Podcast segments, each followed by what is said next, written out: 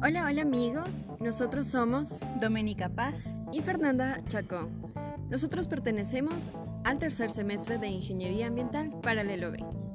En esta ocasión vamos a darles a conocer sobre un tema muy importante para la estadística, que es la variable aleatoria continua, su definición y algunas características.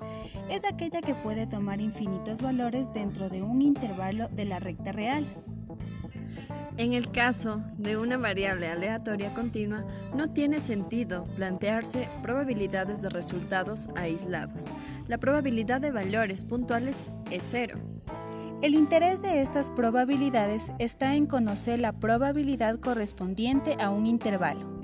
Dicha probabilidad se conoce mediante una curva llamada función de densidad y suponiendo que bajo dicha curva hay un área de unidad Conociendo esta curva, basta calcular el área correspondiente para conocer la probabilidad de un intervalo cualquiera.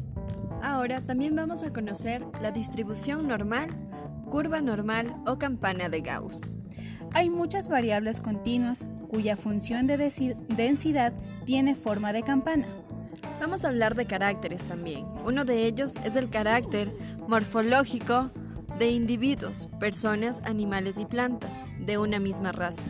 Por ejemplo, tallas, pesos, etc. Caracteres fisiológicos, por ejemplo, efecto de una misma dosis de un fármaco o de una misma cantidad de abono. Como también caracteres sociológicos, por ejemplo, consumo de ciertos productos por individuos de un mismo grupo humano. Y en general cualquier característica que se obtenga como suma de muchos factores, se dice que estas variables tienen una distribución normal y la función de densidad recibe el nombre de curva normal o campana de Gauss. Bueno, muchas gracias amigos, espero que este tema para la estadística les haya quedado muy claro.